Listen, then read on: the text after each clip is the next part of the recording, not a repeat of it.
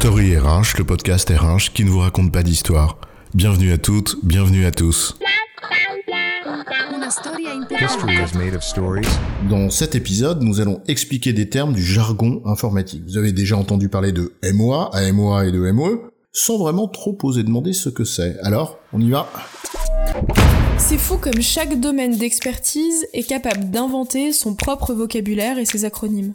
Tiens, regarde en RH, la GPEC, un PSE, un, la RSE, etc. Oui, c'est un peu comme les ados, ils s'inventent un nouveau vocabulaire, bah c'est pour tenir les vieux à l'écart. Le vocabulaire de l'expert tient le profane à distance. Et l'informatique n'y échappe pas. Alors, MOE, MOA et AMOA, c'est quoi l'histoire? Bon, on ne va pas revenir sur les acronymes en tant que tels, MOE pour maîtrise d'œuvre et MOA pour maîtrise d'ouvrage. E, œuvre, A, ouvrage. Et AMOA, assistance à la maîtrise d'ouvrage. Jusque-là, c'est pas très difficile, mais pour autant, ça veut dire quoi? Surtout que les mots, là encore, bien qu'ils aient un sens, ne nous aident pas vraiment. L'œuvre et l'ouvrage, on peut se demander quelle est la différence. Ils ont la même origine, opus ou opéré en latin, et finalement désignent presque la même chose. C'est vrai que le petit Larousse nous dit que l'ouvrage, c'est l'action de travailler ou le résultat du travail. L'ouvrage d'un, je sais pas, l'ouvrage d'un écrivain, par exemple. Et le même petit Larousse nous dit que l'œuvre, c'est le travail ou le résultat du travail. Ouais, bah nous voilà bien avancés. La belle œuvre ou le bel ouvrage, quand ce n'est pas la belle ouvrage ou le gros œuvre, car leur emploi est aussi parfois masculin ou féminin.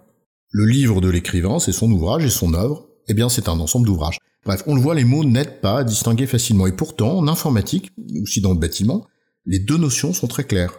Alors partons d'une image simpliste. Construire une maison.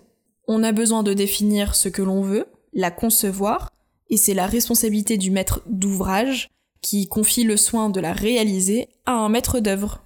Le commanditaire qui pense ce qu'il désire d'une part, et d'autre part, celui qui réalise son désir. Eh ben voilà, déjà le premier problème entre le rêve et la réalité. Eh bien on voit vite comment maîtrise d'ouvrage, le rêve, et maîtrise d'œuvre, sa réalisation, eh ben les écarts peuvent vite arriver. Et quand celui qui rêve n'est pas trop sûr de lui, alors il a besoin d'aide pour définir son projet. Et cette aide, c'est une assistance à la maîtrise d'ouvrage. A-M-O-A.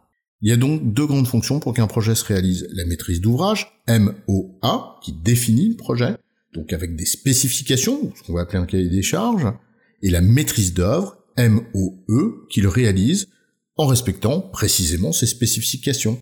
Facile Le A de MOA est en premier dans l'alphabet. Donc la MOE est après. La MOA, puis la MOE. Et on voit donc là un enjeu simple se dessiner entre MOA et MOE, entre l'intention et sa réalisation. Le rêve doit être réalisable. Ce que conçoit la MOA doit donc être réaliste pour la MOE. Or, dans la vie de l'entreprise, émaillée des intérêts des uns, du confort des autres et des guerres de clochers, bah, on a vite fait de dériver. Il n'est pas rare de voir une MOA peu au fait de ce qui peut réellement se faire d'un point de vue technique, et qui définit une cible irréaliste. Et dans le même temps, une MOE qui, pour de multiples raisons, brise les rêves de la MOA en lui expliquant tout ce qui n'est pas possible techniquement. Et parfois, elle peut avoir de très bonnes raisons, cette MOE, de freiner des cas de fer, parce qu'il peut y avoir des impossibilités techniques qui sont réelles. Mais parfois, c'est peut-être aussi du confort des équipes, un intérêt à privilégier, telle solution technique plutôt qu'une autre, parce que ça arrange, combien même n'offre-t-elle pas le champ des possibles attendus, etc. Bref, pour des raisons qui sont liées à l'intérêt de la MOE. Avoir une idée de ce qui est raisonnablement possible de faire, c'est aussi là où la MOA, en un mot, aide notamment la MOA à définir son projet de façon pertinente. Tiens, je pense par exemple à cette équipe informatique dans l'univers bancaire, à qui la direction des ressources humaines avait demandé un développement pour suivre 250 KPI, tu vois, genre l'usine à gaz. Eh bien, peut-être qu'une AMOA pertinente aurait pu inviter la MOA à penser que c'était un peu exagéré. oui, peut-être. Lorsqu'on parle d'un projet SIRH par exemple, l'AMOA sert aussi la MOA pour avoir une idée concrète de ce qu'il est possible de faire au regard du marché informatique. Oui, parce que ça sert à rien de faire un super joli cahier des charges auquel aucun éditeur du marché ne va répondre, parce que c'est un rêve irréaliste. En résumé, la maîtrise d'ouvrage, la MOA, définit l'ouvrage attendu et en confie la réalisation à la maîtrise d'œuvre, la MOE. La MOA peut se faire aider pour cela et on parle alors d'assistance à la maîtrise d'ouvrage, AMOA. J'ai bon chef? Oui, tu as bon, mais on va pas en faire toute une histoire. Story RH, le podcast RH qui ne vous raconte pas d'histoire. Retrouvez tous les épisodes sur storyrh.fr.